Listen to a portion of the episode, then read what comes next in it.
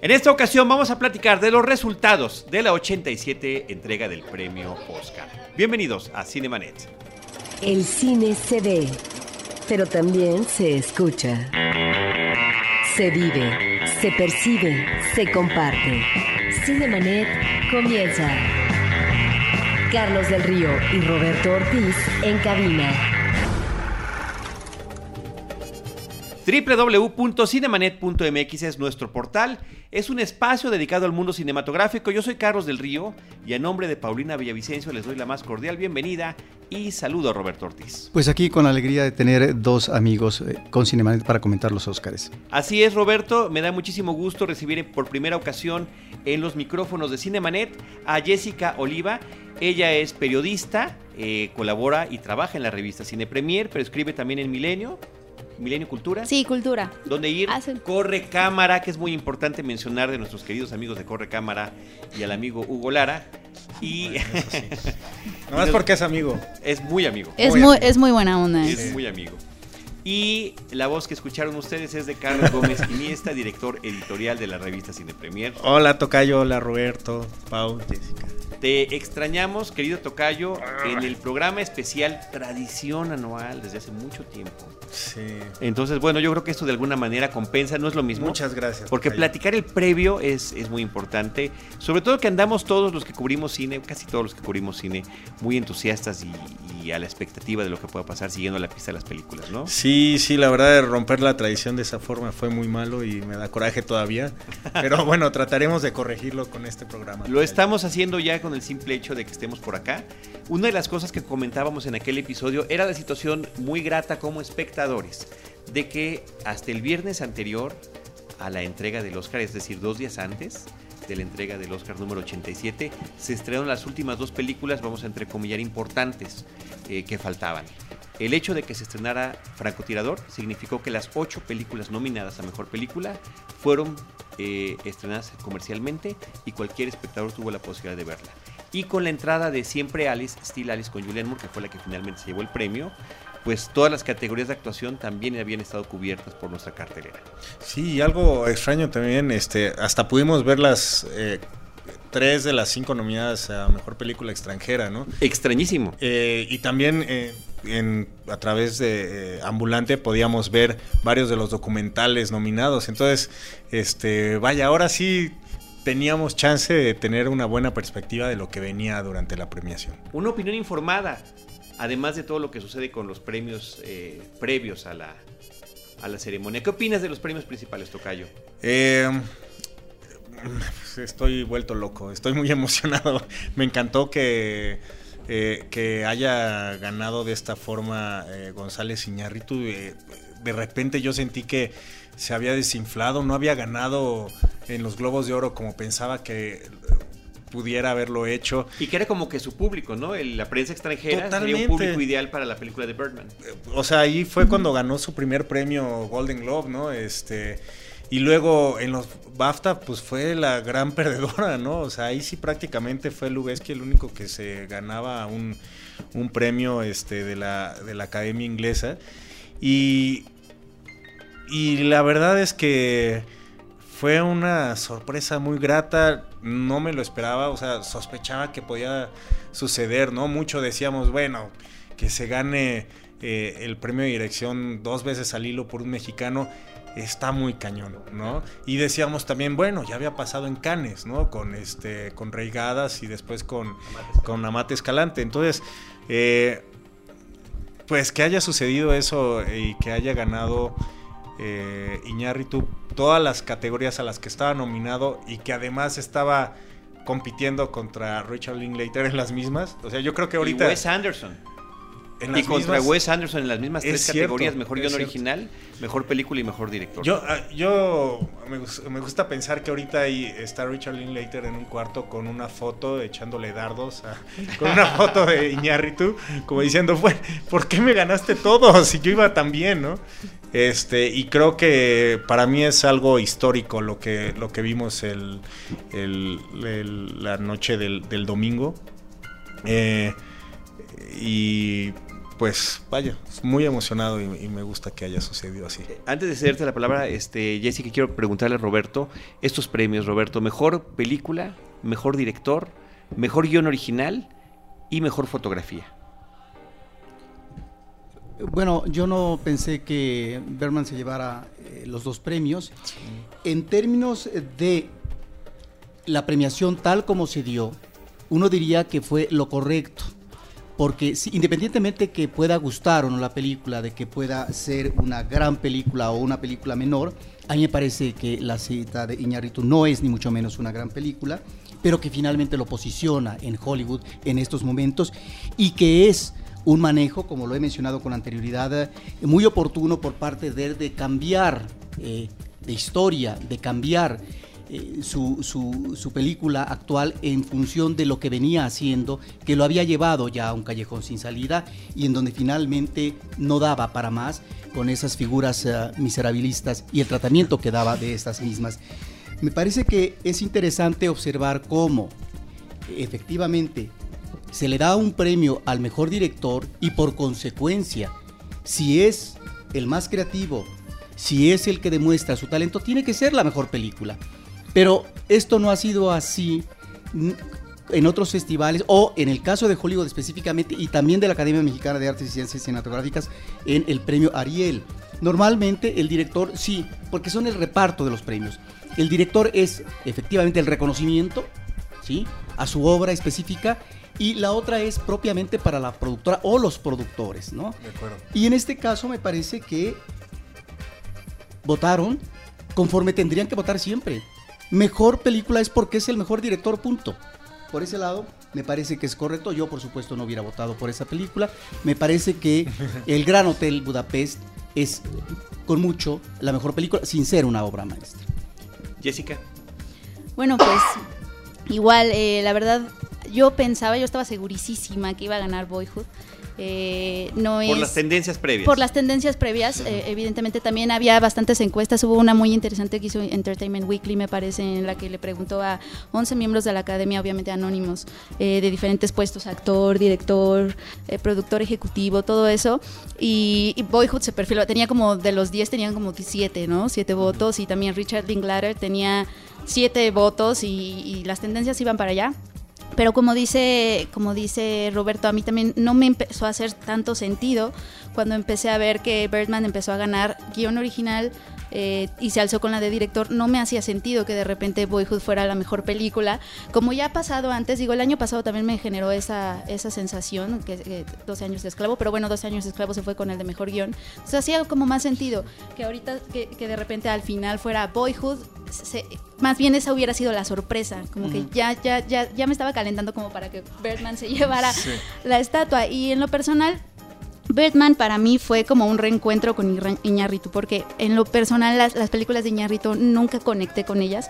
Siempre me dio como la impresión de que él siempre habla de sí mismo, no importa el tema, él habla de sí mismo todo el tiempo. Entonces, este, y Birdman es muy astuta porque no solo no es la excepción a eso, sino que es el epítome de eso. Él habla de él y es como una película megalómana. Sí, habla, de, de, la ego, megalona, habla del ego. De la, de la megal... ego. Sí, exacto, habla del ego. Este, en ese sentido es una película muy personal. Es muy personal y se me hizo muy astuto.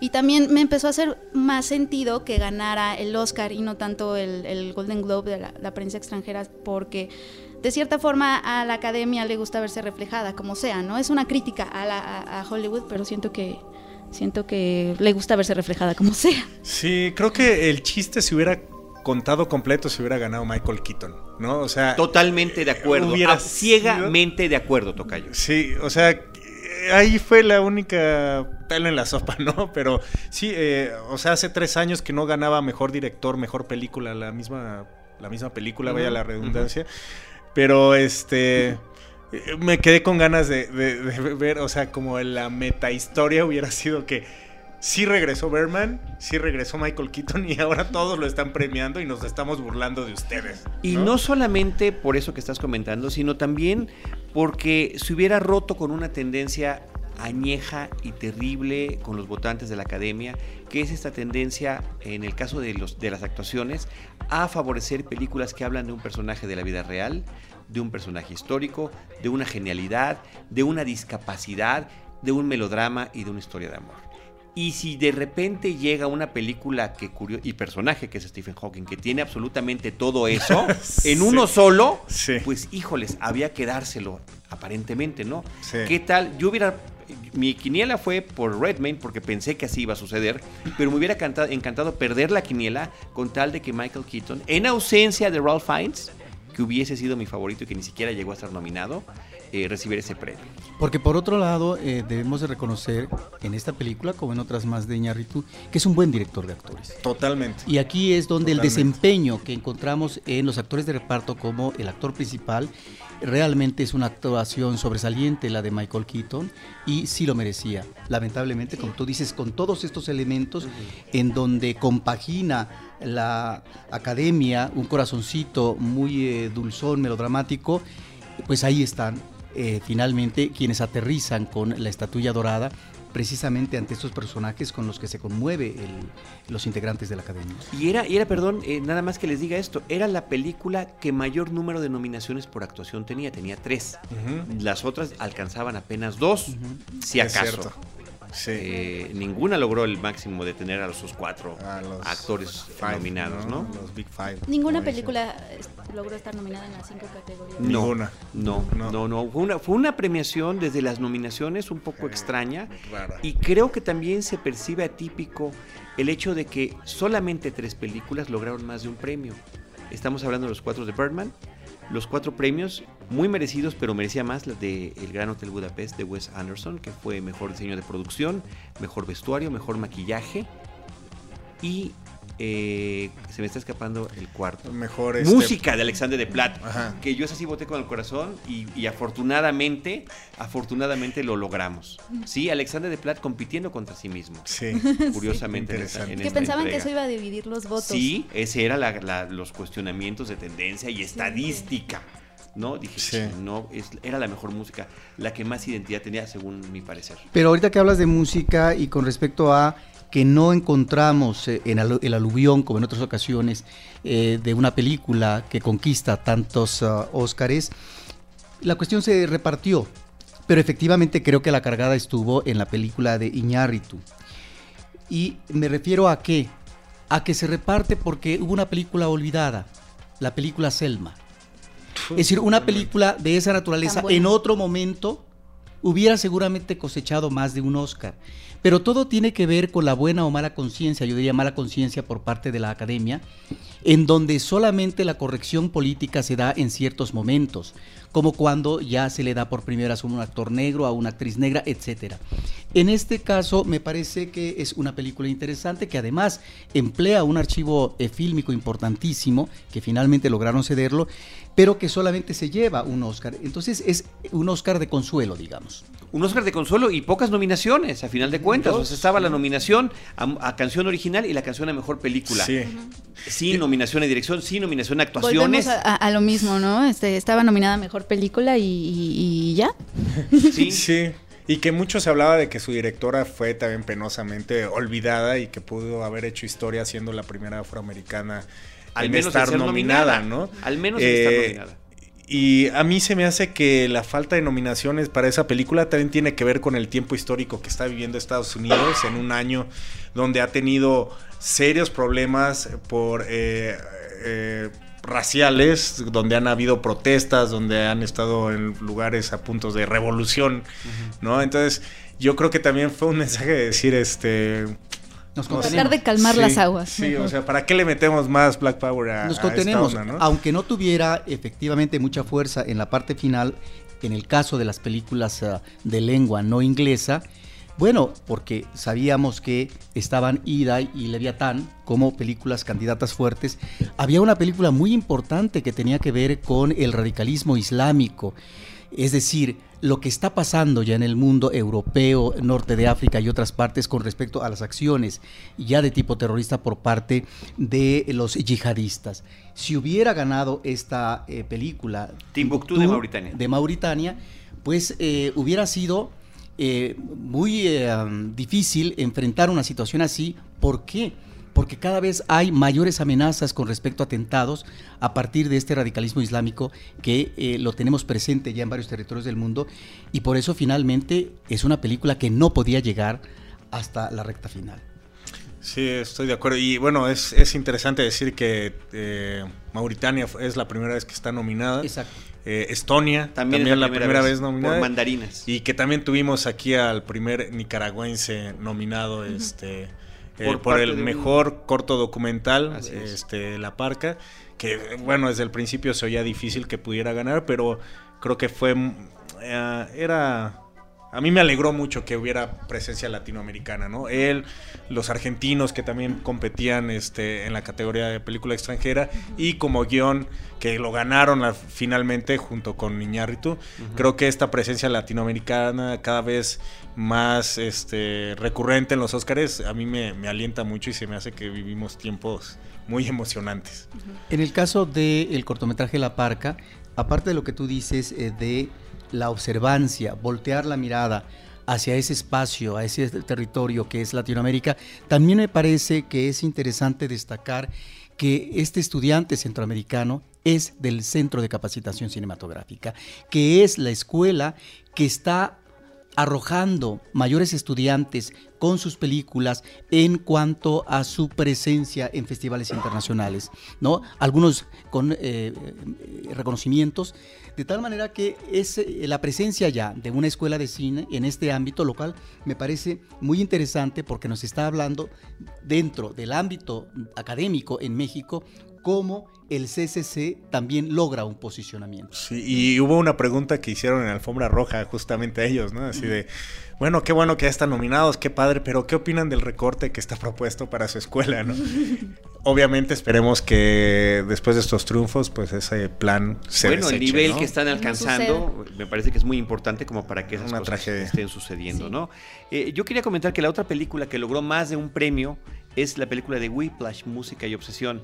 Eh, ya se veía que el premio de J.K. Simmons estaba en la, en la bolsa. Sí, había muchos, aparentemente, ¿no? Bueno. pero el de edición y el de mezcla de sonido me parece que son reconocimientos importantes a una película que también pudo haber eh, lucido mucho más.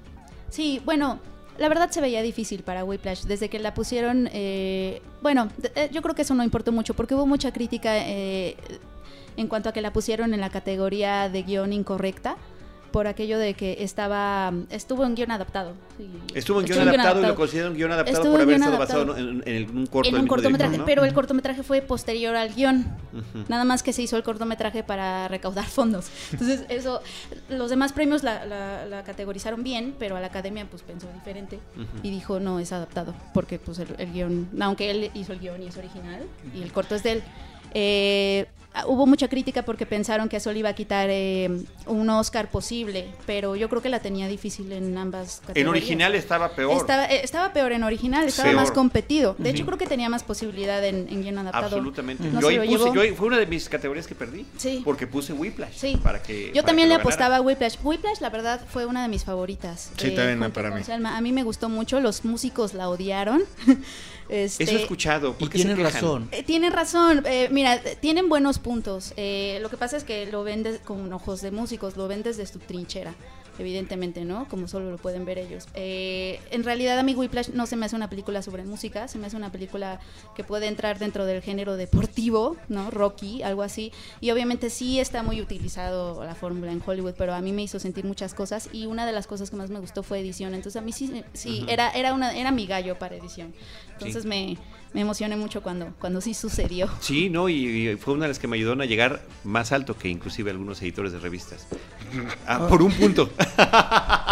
Ahora, si bien es cierto que a los músicos ha molestado esta película y que no necesariamente los, los músicos coinciden con lo que puede ser el gusto popular, es decir, eh, de la gente común que va o que vamos al cine, me parece que es eh, una observación pertinente. Yo lo he platicado con tres eh, músicos, dos de ellos eh, percusionistas, y me dicen que es falsísimo la manera como se maneja al actor cuando está tocando la batería y efectivamente uno lo nota. Realmente eh, hay una edición muy eficaz. ¿sí? En función de eso es que trabaja y en función de la música. Y en ese sentido es una película efectiva que funciona emocionalmente para el espectador.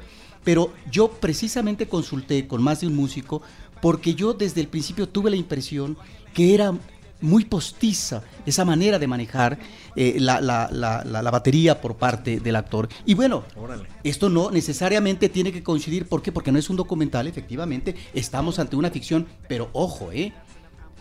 De eso se trata el manejo muy conveniente por parte de un director que hasta esos detalles tiene que cuidar porque si no el resultado es que salga un manejo muy falso de esa situación. Sí, pero nadie lo percibió más que los músicos, Roberto. Más que los especialistas. No, yo soy Es como cuando los, lo los personajes de Full Monty están viendo Flashdance y dicen, por favor, así no se solda. Hacían, ¿no? hacían mucho la comparación con el cisne negro. Eh, eh, obviamente bailarines, la gente que está en la danza sabe que no es así, no del todo. No, y que ella era pésima la actriz. Y que, ajá, para y que considerarla ella- bailarina. Y que, y que hacía un ramaceo. Pero estaba guapa. una cosa No, muy extraña. pésima, Roberto, no La, la pésima. compararon. Pero perdón, la con verdad ese es que peso yo, yo, yo soy fan de esa película, pero disfruté mucho leer los comentarios de los músicos porque sí me, sí me abrieron como perspectiva. Bueno, pero tú como bailarina, ¿qué opinas del Cisne Negro?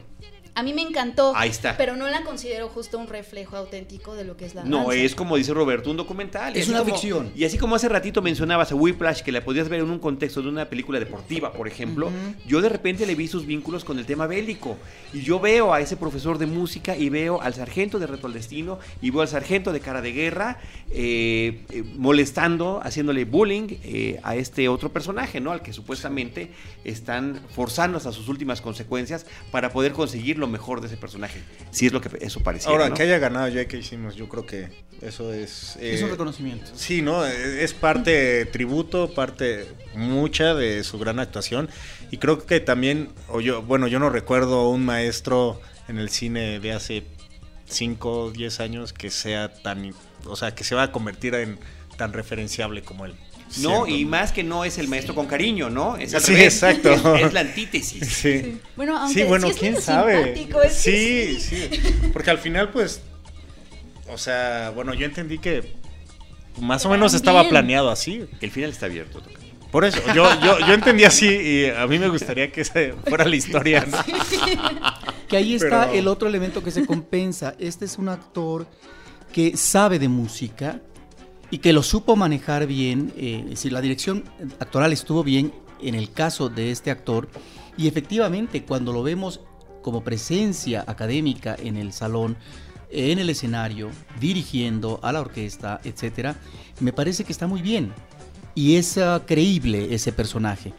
Repito, estamos ante un esquema de ficción y por lo tanto eh, uno cree, porque de en, en el cine de lo que se trata es que lo que vemos sea verosímil. Y ya con eso Exactamente. Sí. se logró.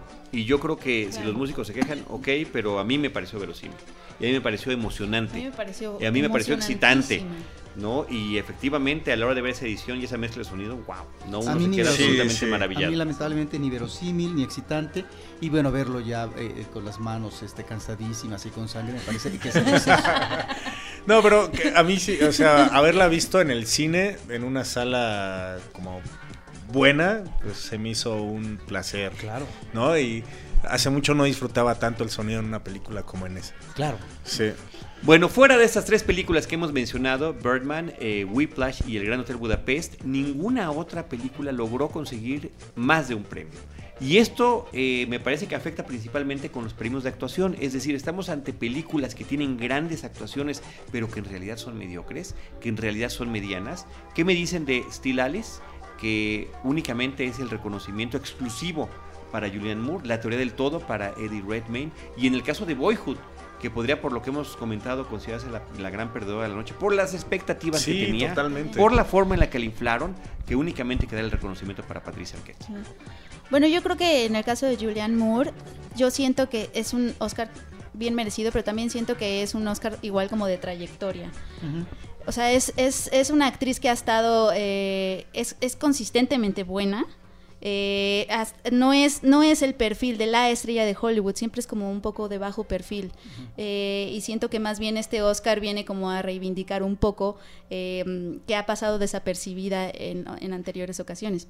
Sí, su quinta nominación y hasta ahora lo recibe. Era uno de los Oscars este, más predecibles. De, de hecho, creo que la, la ceremonia en general eh, tenía Oscars predecibles hasta, hasta el final, ¿no? Que vimos que como ese giro. Sí.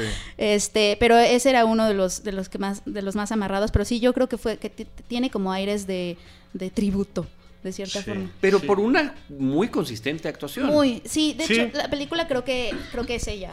Es ella, así es. La película es ella y además eso también se vale. El problema, lo vemos con el Ariel, lo vemos con el Oscar, es que no puedes premiar a todos. Aunque muchos son meritorios y lamentablemente, como sucede en el caso del Ariel, tienen que darles un Ariel honorario ya cuando están a punto de morirse. Y efectivamente les dan el Ariel y se mueren a los meses siguientes. en los Como meses un siguientes. presagio. Eso es un presagio. Eso es lamentable. Sí, exacto. Eso es lamentable. Pero en este caso me parece, de acuerdo a lo que tú estás diciendo, es un reconocimiento a una trayectoria, a una buena actriz y que finalmente se encontró el momento, la coyuntura adecuada, porque a lo mejor si hubiera competido ahí Meryl Streep como ac- actriz principal en otra película, Sí, no, quién sabe cómo le párenle. hubiera ido. Sí. No, pero también eh, eh, Julianne Moore tuvo un año como muy interesante, ¿no? Estuvo con David Cronenberg, también estuvo en una película, en un blockbuster, El séptimo hijo, que tú estuviste en el set, Tocayo. Sí, pero no sé si Blockbuster, una gran producción que no logró convertirse en Blockbuster. Bueno, de Ese acuerdo, eh. Y es Ajá. muy curioso. Estuve en el set hace dos años de esa película. ¿Y la viste? Es decir, sí la vi, claro, la vi y dejó mucho que desear. La película es muy No, no, no, a ella. Sí, la vi, claro, por supuesto, Ah, la entrevistamos, dije- la entrevistamos. dije, ¿y no, no, no, genial. Te dejó Lo mucho que desear, ¿por qué? No, dejó mucho que desear la película. Ah. Verla ella fue fantástico, además verla con ese vestuario Sí. eh, extraordinario que tenía eh, y, y demás. Pero eh, el tema es que estas dos películas las hizo después de esa experiencia. Aunque es la última que se estrenó, las hizo después de haber filmado la película de Seven Son. Oigan, si no hubiera ganado ella o si ella no hubiera estado tan segura, ¿a quién le hubieran dado ustedes el Oscar? O sea, pues está muy que- complicado. Yo, yo veo flojísima la categoría. Es que yo no sé qué opinen ustedes, pero Kira Knightley este pudo no haber estado. Ah, bueno, pero ella estaba como... En actriz de reparto. Ah, actriz de reparto. actriz de reparto. reparto. Sí, o sea, pero bueno, en, actuación en general. como Sí. Estaba Reese Witherspoon. Que tampoco merecía estar nominada. No, para nada. No. Felicity Jones tampoco. Tampoco. Menos. O sea, no, pero yo Reese Witherspoon yo creo que sí, quizás hubiera sido no, por ahí sé- el asunto. Yo ¿eh? Pues- creo que a Rosamund Pike. O sea, porque Ah, sí, Bueno, sí, también podría jugó claro, con todos. Claro, claro, La claro. verdad. Más bien era por ahí. Sí, ella Y- pudo o. Marion Cotillard, pero... eh, Bueno, Marion sea, también, claro, sí. Ella porque está muy bien guapa, pero no, no creo que sea sus No, mejores no, no, qué buena película. No, No, sí me gustó yo esa película. que- ¿eh? Sí. Yo, creo, gustó. yo Sí. creo que estamos ante Ah, No, a mí también me encantó, ¿eh? Pero no, no creo que haya... Es una gran actuación. sus mejores. Es una Mm. gran actuación. Es eh, poner a, a la actriz en el, en el papel de un personaje que en unas cuantas horas, son como dos días y medio, dos, días, una noche. una noche, ¿Cómo se llama la película? ¿no? En una situación de nerviosismo, de apresuramiento, de crisis. Ella deviene de una crisis y me parece que el papel es realmente convincente, es muy fuerte. Claro, está dirigida por los eh, hermanos Dardenne de tal manera que ahí están los resultados. No, yo creo que es una gran actuación, pero que efectivamente no se le iban a dar porque ya tuvo el reconocimiento de la academia con anterioridad. Caso completamente contrario al de Julianne Moore, que estamos infiriendo que sea una gran actuación sustentada por una tra- gran trayectoria, es el caso de Eddie Redmayne. Una trayectoria inexistente. eh, y bueno, no hemos entrado a hablar de la ceremonia porque yo no quería que habláramos de la ceremonia hasta que acabemos, pero el peor, el peor este, discurso de aceptación, yo puse por ahí que parecía más bien que era un, un discurso de Miss Universo que de un ganador del Oscar. Lo compararon pero- con Roberto Benigni mucho. Ah, uf. Pero bueno, él me- al menos ganó más cosas importantes, ¿no? Pero, por ejemplo, ya han sucedido mucho estos casos, ¿no? Lupita Nyong'o pues, también no tenía ninguna carrera que la soportara, era prácticamente su primer este, personaje. Sí. Después de eso ha hecho es de aeromosa en este non-stop. Y bueno, esperamos verla y que haga En algo Star rescatable en, en Star Wars, Pero ¿no? siendo tantos actores y tantos personajes, no sabemos qué tanto espacio haya también para verla. Sí, exacto. mucho, ¿me explico? Exactamente. O sea, también es un fenómeno que, pues bueno, es muy debatible, ¿no? O sea, vamos a premiar como una trayectoria, vamos a premiar el eh, talento joven. No, no, se supone que o se está la mejor esa actuación en particular. Total, independientemente que de no lo siempre hayan pasa así, antes, ¿no? O sea, por ejemplo, el Oscar de Sandra Bullock cuando lo ganó por este um, Un sueño Blind- posible. No. The Blind Side. Eh, se me hace que fue ¿no? Sí, pero yo creo No que lo tiene. nominación. Yo creo que No, es el- nada. Por eso, pero eh, sí, estoy completamente de acuerdo. De las peores cosas que le hemos visto de una película completamente olvidable que ni siquiera nos acordamos cómo se llama en español. Pero Creo que es un sueño posible. ah, o algo así. O algo así. o algo así. Algo Ni raro. siquiera estamos plenamente seguros. Pero el tema es que, al menos yo digo, bueno, pues ya lo tiene, hizo Gravity, entonces de ahí de alguna manera se compensa. Yo pienso lo mismo de Reese Witherspoon. Me parece mejor esta interpretación que tuvo en la película de Wild que por la película por la que tiene su A mí, Oscar en a su mí repisa. también, la verdad es que a mí también. Este, A mí de wow, se me hizo que lo forzó demasiado, o sea, que quiso así de pónganme a hacer lo que tenga que hacer para estar ahí, güey. ¿No? Entonces, este- Bien, y lo hizo, y lo hizo bien. Bien, bien Reese. Pero, no, bien. Bueno, Pero hablando de estas Forzado actuaciones, para mí. esas actuaciones premiadas, ¿qué pasó con Octavia Spencer también después de su Oscar por Help? bueno, Pues ahora nada es más está vigilante ahí de, portafolio. Claro, ¿No? Patiño de ceremonia del Oscar. Sí, sí. Primera fila para estar de Patiño. Eh, sucede que, dejando de lado actores con trayectoria, cuando surge algún actor, actriz fresca que finalmente impacta, son actores que si no logran consolidar una trayectoria, porque pueden ser actores secundarios y no propiamente protagónicos, quedan olvidados. Totalmente. Y eso también es la historia del Oscar. Sí. Eh, Es una maldición, pues. que, ¿no? que puede efectivamente funcionar como maldición porque finalmente son eh, figuras que después ya no van a destacar en términos de reconocimiento. No porque no sigan, no porque no continúen y no porque su labor posiblemente sea bien buena en el plano actoral. Ahora- Patricia, a ver si dime, Roberto. Yo eh, quisiera mencionar eh, el Oscar al mejor vestuario. Me parece que estamos ante una gran figura que obtiene por cuarta ocasión un Oscar. Sí, bravo. Lo obtuvo por Barry Lyndon, por Carros de Fuego, por Antonieta, que ahí tiene un vestuario maravilloso. Y Naranja ahora, mecánica. esta mujer, bueno, también hizo el vestuario, sí, Milena Pero está Cano. hablando de los que ganó. los que ganó. Ah, ok, ok, perdón. Ha sido una mujer que la han nominado más de 10 veces. Ha ganado 4 y que realmente eh, cuando vemos este vestuario en el Gran Hotel Budapest es de una originalidad, de un manejo de contraste entre las clases bajas, las clases altas, en el manejo de la ropa, de los colores, etcétera, que realmente ahí sí estamos ante un trabajo muy creativo y creo que eh, mereció finalmente el Oscar, porque al menos dos de las películas que yo había visto eh, que estaban compitiendo no lo merecían. No. Ni siquiera creo que deben estar nominadas como en El Bosque o Maléfica. Había otra de eh, Paul Thomas Anderson que se ubica en los años 60, fines como Vicio propio, 1968, Inherent Vicio propio, Ujú. donde bueno, la apuesta es por una, yo no he visto la película, una recreación de época y por lo tanto un manejo inteligente del vestuario, ¿no? Que tenga que ver con esa época. Pero aquí estamos realmente un- ante un trabajo creativo de una mujer muy talentosa que merecía efectivamente Sí. el Oscar. Y- No, y sí. bueno, eh, nomás como eh, apoyando un poco lo que dice Roberto, este es, es muy interesante también como en esta onda de un mundo fantástico, pero que es real, pero que además es de época, ¿no? O sea, entonces el reto es tremendo y con solamente ver un estilo de la película te da toda esa información. Es impresionante. Y la simbiosis que existe entre ese vestuario y el diseño de producción. Porque Totalmente, eso no claro. lo puedes, parece que es uno solo. Sí, cierto, es una y eso es gracias al director. ¿No? Gracias a esta Sí. visión del director, que es una visión absolutamente clara, estética, Sí. también narrativa, también en el estilo del personaje y, de- y del humor. Yo sí le llamo una obra maestra, Roberto. Para mí, El Gran Hotel Budapest es la obra maestra de Wes Anderson. la mejor obra. Sí, bueno, así, así lo le decían los periodistas cuando la presentó en Berlín. De hecho, le preguntaban, ¿no? Este, esta obra maestra y me dice. Y él decía, bueno, no sé, pero me gusta cómo suena. Ojalá que nos siga dando cosas así. Ah, Para mí es la más apurada de todo. Sobre todo, ¿sabes qué? En el tema del ritmo.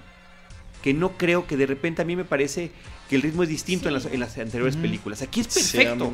¿Y gustado. quién le da el tempo? La música de Alexander de Plata.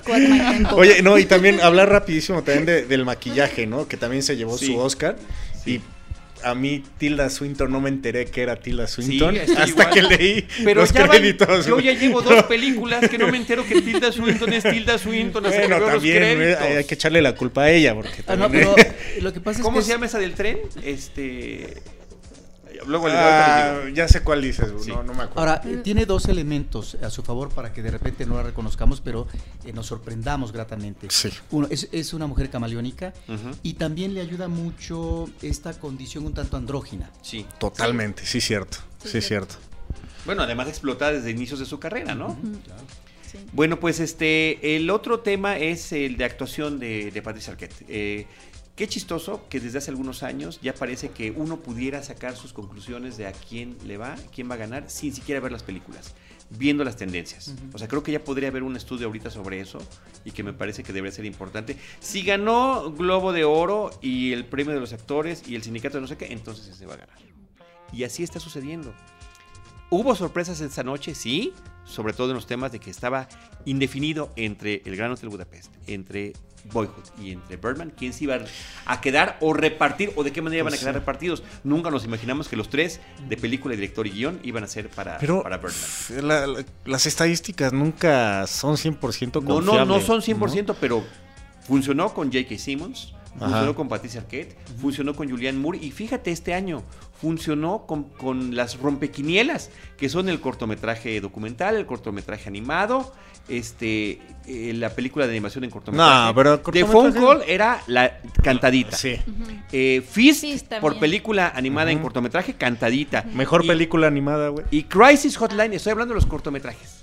Sí, por eso. No, yo estoy hablando de los que no se respeta esta onda. O que todas las que estaban nominadas en el pasado en fotografía y también en película extranjera, este, ganan, o pierden. Por ejemplo, había pasado con White Ribbon, ¿no? Que no ganó ni fotografía. Ajá, ni- que, este, que tenía dos, que parecía Ajá. la fuerte. O el laberinto del fauno, a mí que me ganó engañaron con eso. fotografía y no ganó extranjera. Gañó- diseño ¿No? de producción.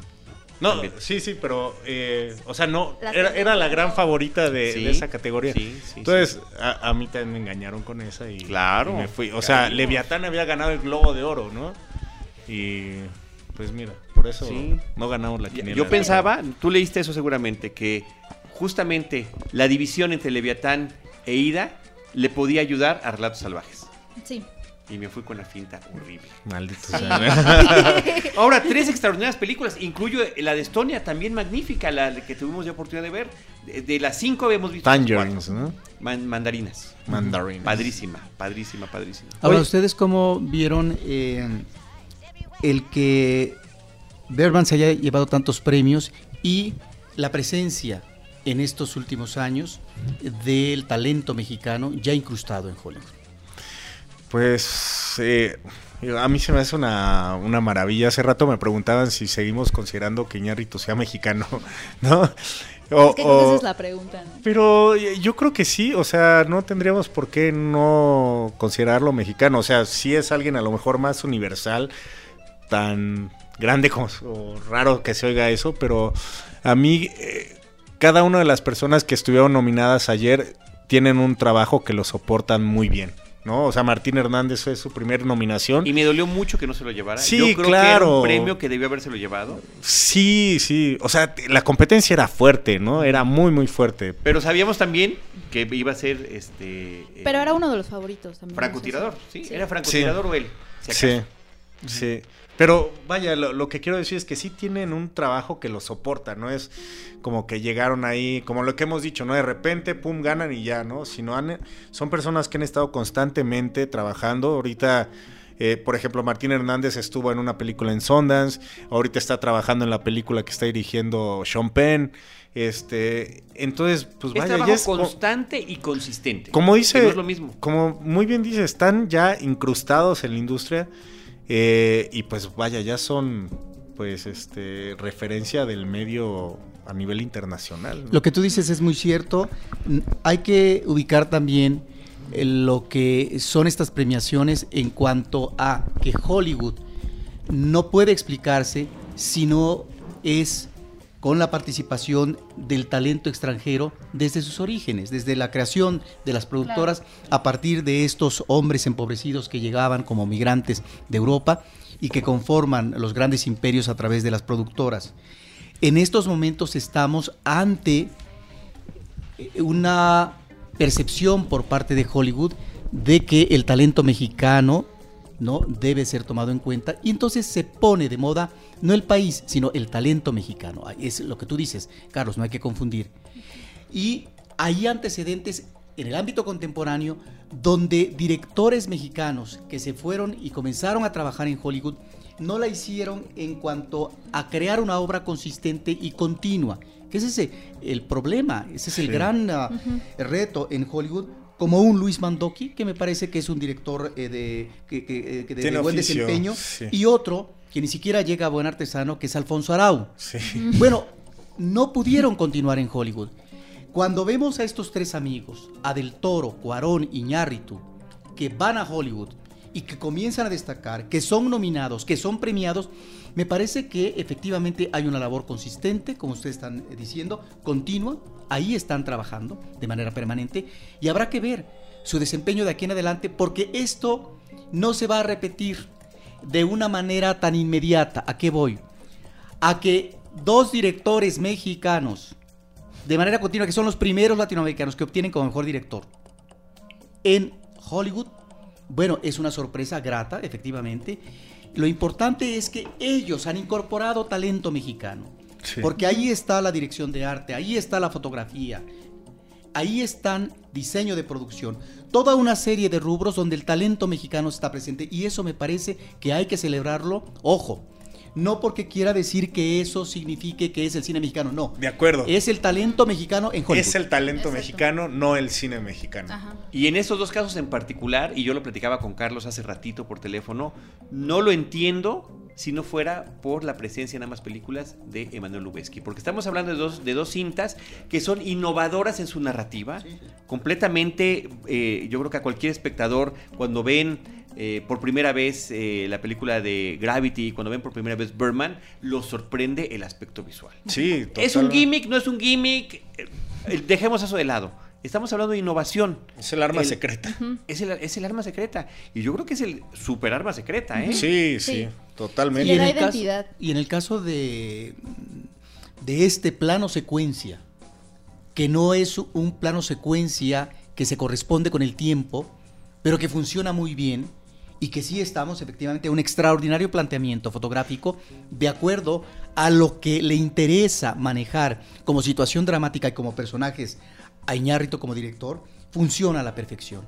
Porque no son muchas las películas que a partir de esta idea del plano secuencia en una película, un solo plano secuencia, logren finalmente eh, convencer en términos de que la técnica eh, finalmente resulta una técnica innovadora. Lo intentó Hitchcock. No se podía el plano secuencia, pero lo hizo. Y la idea fue de resolver la filmación de una película con un plano secuencia. Lo hizo Sokurov. Ahí están grandes obras y creo que debemos incorporar ahora este trabajo técnico magistral de Lubezki, ¿no? Porque realmente es un planteamiento no, no solamente eficaz, sino que corresponde al talento que está ahí para decir esto es la novedad.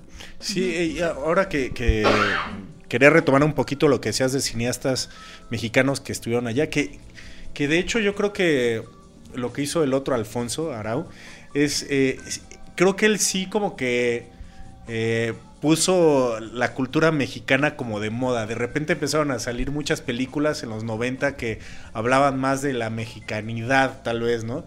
Eh, sin embargo, creo que a diferencia de estos cineastas, esta nueva generación, es que ellos fueron absorbidos por el sistema, siento. Eh, Cuarón, eh, bueno, los tres amigos ahora están haciendo lo que ellos están queriendo hacer, ¿no? O sea, sí, a lo mejor comenzaron como Mimic que le cambiaron la edición, ¿no? O Grandes Esperanzas ah. también, ¿no? Como un, un, trabajo de encargo que él dice que odió hacer, ¿no? Pero después de un rato, pues han logrado, eh, pues decir, quiero hacer esto, lo quiero hacer así y se lo han respetado y se, los ha- se lo han premiado, ¿no? Que yo creo que, este, y además son la cabeza del pulpo en donde los tentáculos les da nominaciones y les da chamba a todo el mundo. Eh, ahora hay que esperar a ver si eh, la nueva película de Iñárritu donde trabaja Leonardo DiCaprio al fin le dan una nominación, al fin le dan el Oscar. Si logra eso, creo que ya volvió a hacer algo que sonaba imposible Inédito, otra vez. inédito, inédito. es Sí. histórico. Bueno, estamos en la posibilidad de que esté otra vez Ajá. El próximo año. ¿no? Este, junto con Del Toro, que Es también importante presenta. mencionar que estos tres cineastas se formaron en México, comenzaron en México. Claro, han logrado la experiencia, han logrado desarrollar sus habilidades y capacidades en la industria de Hollywood, pero comenzaron aquí y comenzaron arrojando cosas interesantes. ¿no? Y ahí están eh, sus primeras obras. De tal manera que es muy interesante esta evolución de cómo, ok, estoy en México, eh, y ahora lo que me interesa es eh, tener otra plataforma más favorable desde el punto de vista de la producción, desde el punto de vista genérico, desde el punto de vista de mis historias, etcétera. Y ahí están. Y eso efectivamente am- obliga a, como dice Carlos, a una constancia, pero de una perseverancia eh, impresionante. Sí, porque, perdón, si estás en Hollywood, no estás por capricho. Y si triunfas, tampoco lo es. No.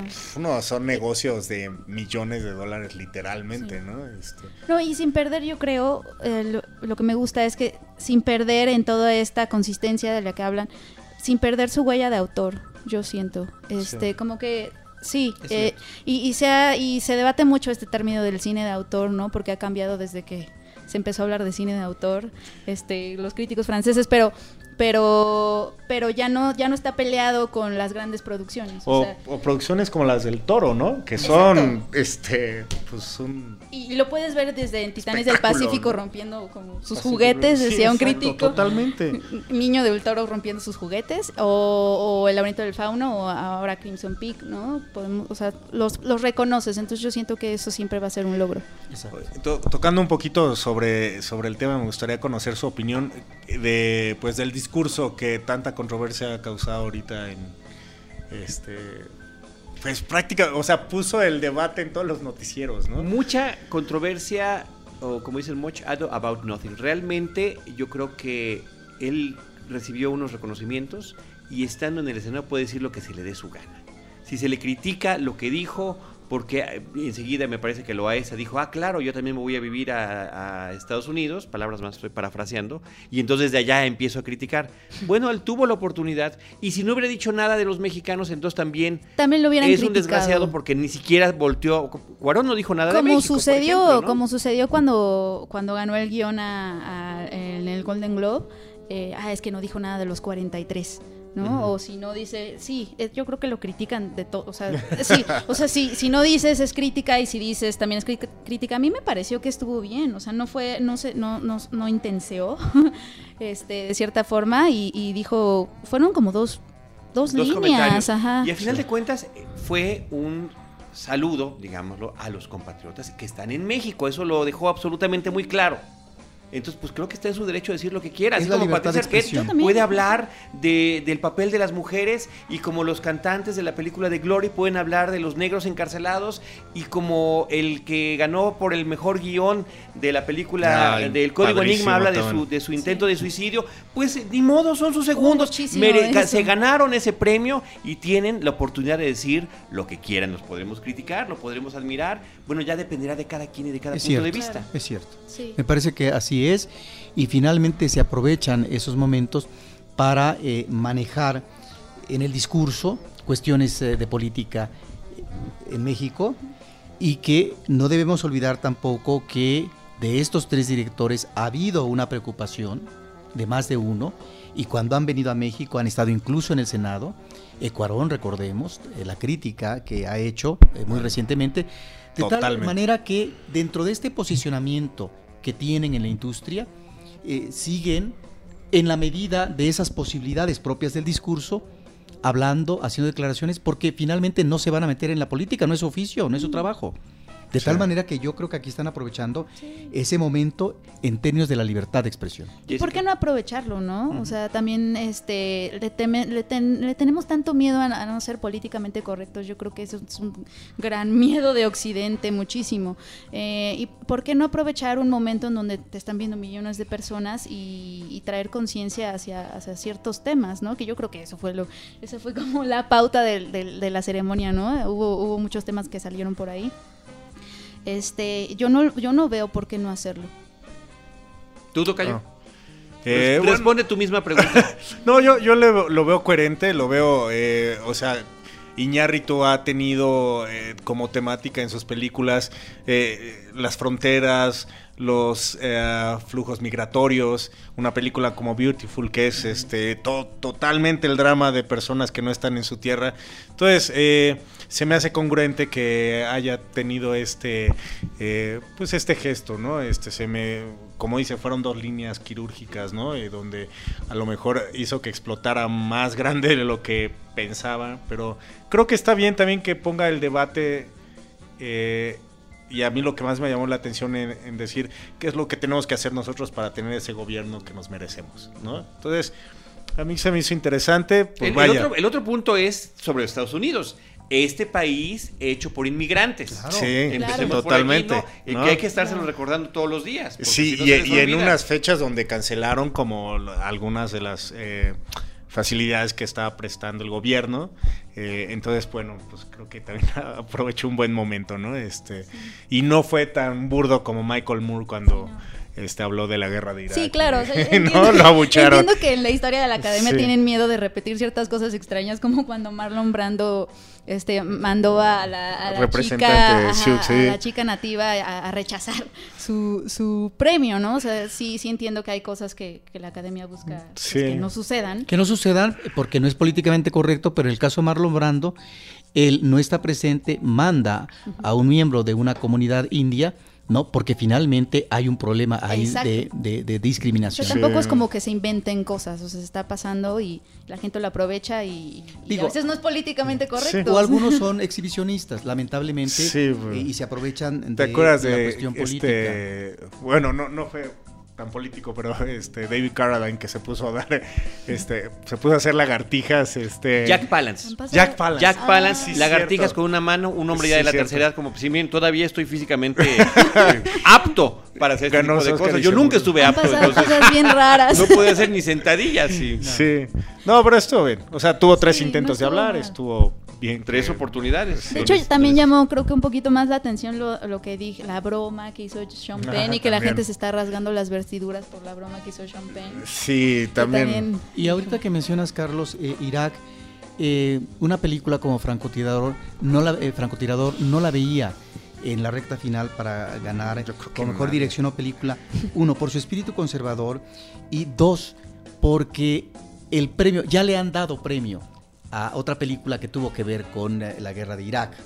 Y ahora me parece que no podría darse un premio a esa película ante el desastre que significa actualmente Irak. Sí, sí, estoy totalmente de acuerdo. Este, sí es una película eh, muy gringa, a lo mejor para nuestros eh, términos, pero también Selma se, me hace muy gringa, ¿no? O sea, también se me hace que es como exaltar los valores como ellos lo quieren y como ellos lo ven. Eh, ahora, yo no, tuve oportunidad de escuchar el discurso de Citizen Ford, que me hubiera gustado escucharlo. No sé si ustedes echaron un ojo, pero pues siendo también una temática como de espionaje y de cosas que estamos viviendo ahora. Eh, La película premiada a mejor largometraje documental. que se me hace buenísimo que la hayan premiado, ¿no? Este, este comienza diciendo la directora que está siendo perseguida y que ha sido perseguida por el sistema durante eh, la producción de sus eh, anteriores cortomet- este, documentales. Y entonces me llamaba mucho la atención saber qué es lo que, lo que decía. Y eh, sí iba a ganar, ¿no? Y bueno, Otro Oscar cantadito, ¿no? Como que también era el fa- gran favorito, a Sí. pesar de esa controversia. Eh, ¿Qué les parece si mencionamos, ya para que quede en el registro, estamos en la recta final, me informa nuestra productora Paulina Villavicencio de este episodio, las otras eh, ganadoras, y si hay algún comentario que decir, pues adelante. Uno es el del mejor guion adaptado, que fue para The Imitation Game, el código Enigma, eh, de Graham Moore, que es el mensaje que platicábamos hace ratito. Eh, ¿al- ¿Algún favorito que tuvieran en esa categoría? Ah, Pues yo tenía Whiplash, pero a Whiplash sabía que, que, mencionamos hace rato, sí. que lo, lo más probable era que, que no se lo llevara. Mm, yo no. Me gustó The Imitation Game. No fui. eh, no fue de mis favoritas, la verdad. Sentí que el guion, de hecho, tenía como lo que se conoce como crowd pleasers. Eh, mucha. eh, como- Complacencias. Exacto, exacto. Muchas este, complacencias, concesiones hacia el público. Eh, tampoco siento que jugó, porque hubo un momento en que la alzaron como la historia de, de un genio atormentado por su sexualidad y que por ello pues fue olvidado. Eh, pero tampoco siento que la película se vaya como por ahí, que juegue esa carta de la homosexualidad. No, O no, sea, realmente. Como que no, no, no le vi, no le vi esa asociación. Y eh, lo que sí sucedió fue que el, el- eso se ha comentado muchísimo. El, es- eso fue uno de los discursos más comentados después de la, de la, de la ceremonia, el que dio Graham Moore, eh, porque inmediatamente lo asociaron a que él era gay, Ujú. pero él no es gay. Ok. Él estaba hablando como de la depresión en general, eh, dijo que se iba a suicidar. Y Que a los sí, la 16 gente se paró y dijo, muy suicidarse". bien por tu sexualidad, que no te Sí, suicidaste. y pues que ser es que eso se diferente". entendió, yo eso entendí. Yo entendí eso Pues también sí, y hoy me enteré que no, que él, que él no es gay, porque aparte mucha gente se acercó a él en la fiesta a felicitarlo y él dijo, no, no, es que yo no soy gay, él estaba hablando como de la depresión. Su discurso me gustó, me gustó bastante. Ahora, si bien es cierto que en la mayor parte, en el desarrollo de la historia, no es ah, el elemento gay el que se está tratando, se está tratando otra cosa, que pareciera por momentos que es un thriller eh, de espionaje, pero sí el cierre de la película tiene que ver con una preferencia sexual que de hecho en los créditos finales no, nos hablan precisamente de esta situación tan difícil, tan tormentosa y lo que eh, sí ha de haber significado para él esta mutilación química. De tal manera que sí, en esa parte eh, última de su vida, donde él toma esa decisión, sí estamos ante un personaje alicaído, no sumamente depresivo. Lo que pasa es que esta depresión venía de antes, ¿no? Eh, Era realmente una persona, digamos, parece que es esquizofrénica, y lo vemos en la parte inicial. Y si eso se conjuga, esta cuestión de la sexualidad, que finalmente es- no solamente está reprimida, sino que eh, es, es- es- es, digamos, ah, señalada negativamente en términos legales, ¿no? Eh, la consideración que se hace al final de la cinta es, ¿no?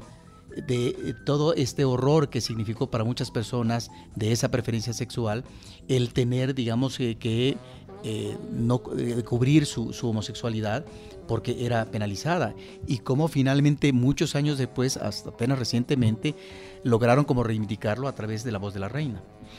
Muy bien, o como decía Benedict Cumberbatch, ¿no? Que ya le dieron el perdón y dice, no, es que el que debe dar el perdón es él al, Sí, claro. al Reino Unido, ¿no? Claro. Eh, mejor película animada, Grandes Héroes, creo que sí fue una sorpresa de la noche, como que es- después de que no quedó Sí. la película de Lego, pues, dijeron, ¿quién va a ganar? ¿no? Realmente está muy extraña esta categoría.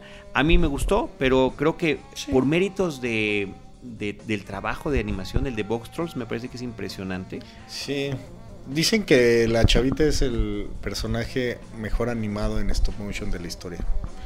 Pero a mí me cayó muy mal. Sí, lo que pasa es que son grotescos los personajes, son Pero, horribles. eh, Pero, la forma en la que se mueven y ese, esa creación de esa ciudad y esta historia que habla de la necesidad eh, del ascenso social, cueste lo que cueste, que también se maneja en la es princesa fuerte. Kaguya, también se maneja en la princesa Kaguya, al final pues, se vuelve la prisión, el- la prisión de unos y el fin de otros. Sí. Esas películas comparten eso, aunque son completamente distintas en la cuestión de la técnica. La otra es el lápiz, el color, la fantasía. Muy extraño. Y Canción del Mar, pues que no hemos tenido oportunidad de verla, ¿no? Y cómo entrenar a tu dragón pensé que iba a ganar. Yo porque también. venía. No, o sea, me, parece que es una película que disfruté, estuvo entretenida, impecable, sí, pero que no me da más. No me da más. Sí. Todas me dan un poquito más, hasta la hasta Big Hero 6, que es. Que es este derivativa, ¿no? Yo decía que es como los increíbles meets, cómo entrenar a tu dragón, justamente. Sí. Cómo entrenar a tu robot. Sí. Y ya. Pero bueno, finalmente fue la que ganó. Eh, mejor película extranjera, ya mencionamos que fue Ida, la película polaca, la que se llevó este premio y que tenía, era la única que tenía doble nominación de, las, de sus eh, competidores. Una ex- extraordinaria fotografía de esta cinta. Eh, también eh, tenemos pendiente la música de Selma. ¿Están de acuerdo en que haya sido el mejor tema musical? Sí, totalmente. Yo, sí. Aunque fue muy bonito el número de Lego en la ceremonia, ¿no? Fue muy refrescante, yo creo. Sí, en una, en una parece el Kids Choice Award. Fue refrescante en cuanto a que la ceremonia estaba como de humor de bajo perfil. Raro, ¿no? Sí, como que querían divertirse más y no. Y el conductor nunca levantó. Sí. No, no, estaba como, est- estuvo así como, como que entre que nos quería hacer reír, pero no. Sí, será Neil Patrick Harris. A mí, yo, yo leí todos esos comentarios negativos hasta hoy. Realmente ni siquiera durante la ceremonia pude leer porque estaba tuiteando por Cinemanet. Pero eh, yo lo disfruté. No, no dije fue una maravilla, pero me pareció entretenido. Me encantó, por ejemplo, el sketch del, de, de Birdman y de Whiplash. O sea, me parece que es una gran puntada. Este, poder mezclar además estas dos películas que dije, ¿cómo no se me ocurrió a mí? Pues ¿No? sí. Que fuera de esa manera. No, no sé, yo también sentí eso como de, pues me voy a poner mamey nada más para Como de hacer este brocha gorda, chiste, ¿no? No sé, sí, sí, no. Bueno, o sea, eh, el, el número que abrió me pareció mejor. ¿no? Sí, abrió muy Creo decente, que fue su mejor momento. Ajá, y de- ya de ahí Y ya fue de para ahí abajo. fue para abajo. Y además salía Ana Kendrick, mamacita. Sí, Moving Pictures creo que podríamos llamarle a ese, a ese número. Y Jack Black es bien mejor también. que toda la película de Into the Woods o In the Woods. O sea, Obviamente. Totalmente. Yo, yo, yo me pregunto, ¿por qué no hicieron eso en la ¿qué? película? No, o sea, es tan bruja como en Mamma Mía. Mejor edición de sonido American Sniper, el francotirador. Mejores efectos visuales. Interestelar, yo sí me fui por el planeta de los simios. Me parece que en lo que tiene que ver con la proposición de los personajes digitales, que además lo elevaron de nivel entre una película y la otra, que primero fue, pues estas cosas empiezan en un estudio, después empiezan en locación, pero en locación cerrada, y ya llevarlo al bosque. Me parece que, o sea, que tengan que andar colgando las cámaras que están rodeando la escena. Repito, Una cuestión espectacular. compañero, este, ese de tu amor a los changos, siempre, siempre te han llevado al mal. Y, y se me hace que Interstellar se merecía ese premio porque eran efectos especiales pero prácticos, ¿no? O sea, no fue un abuso de, como también lo fue en... en, Bueno, el este, robot lo es, ¿no? Es un abuso del, del- de la estética. Pero no es que... y del CGI. eh, no es que todo el tiempo hayan estado dentro de un eh, green screen y, o sea, no sé. ¿Cómo se llama la película anterior de... Christopher Nolan. Ajá. Inception. Inception. O sea, ese tipo de, eh, de mundos y ese tipo de Aprecio más los de efectos Inception. especiales. Mucho más No, yo también. que los de Estoy- Interstellar. Estoy, de acuerdo. Es cierto. Estoy de Muy acuerdo. bien. Pero me gusta que sean prácticos. De acuerdo. Ya nos vamos. Ya mencionamos que también Crisis Hotline ganó mejor documental en cortometraje, Fist mejor eh, cortometraje animado y mejor corto de acción real de Phone Call, que también tan solo por el talento que tenía en sus actuaciones, Sí. pues estaba como cantadito que fuera. Este, Jessica, muchísimas gracias. Gracias a ustedes. ¿Dónde te localizamos en redes sociales? Eh, en redes sociales arroba Penny, que es mi apodo. P-E-N-Y Oliva, como el aceite. Ahí. Muy bien, gracias. Tocayo Carlos Gómez Iniesta, editor. Este, director muchas editor gracias. Eh, eh, me pueden encontrar en, C- en, en Twitter en arroba siniesta y en Cine Premier. Muy bien. ¿Por qué me trabé? Perfecto. Nosotros recordamos nuestras redes sociales. Arroba Cinemanet en Twitter, facebook.com diagonal Cinemanet, Cinemanet 1 en YouTube y por supuesto en nuestro portal www.cinemanet.com.mx. En ese espacio nos podrán encontrar tanto a Paulina Villavicencio, a Roberto Ortiz, a un servidor y a nuestros queridos amigos y colegas que nos acompañan. Y es ahí donde los estaremos esperando con cine, cine y más cine.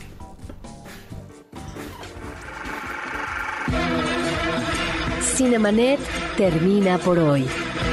Más cine en Cinemanet.